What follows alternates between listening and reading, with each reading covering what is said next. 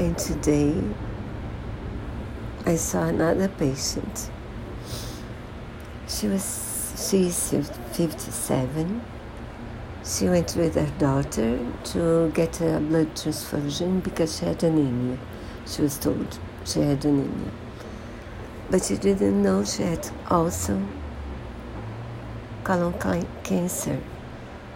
She was aware she had lots she has she had lost many many kilos.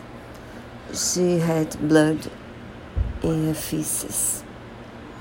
But she didn't know.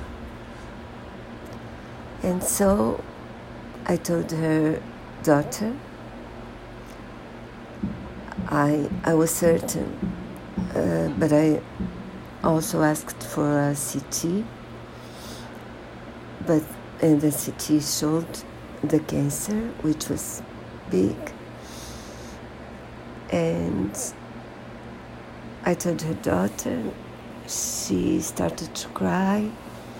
She didn't want to cry because she didn't want to her mother to worry. And so please, please, please, if you lose weight without a cause, please go and see a doctor, please.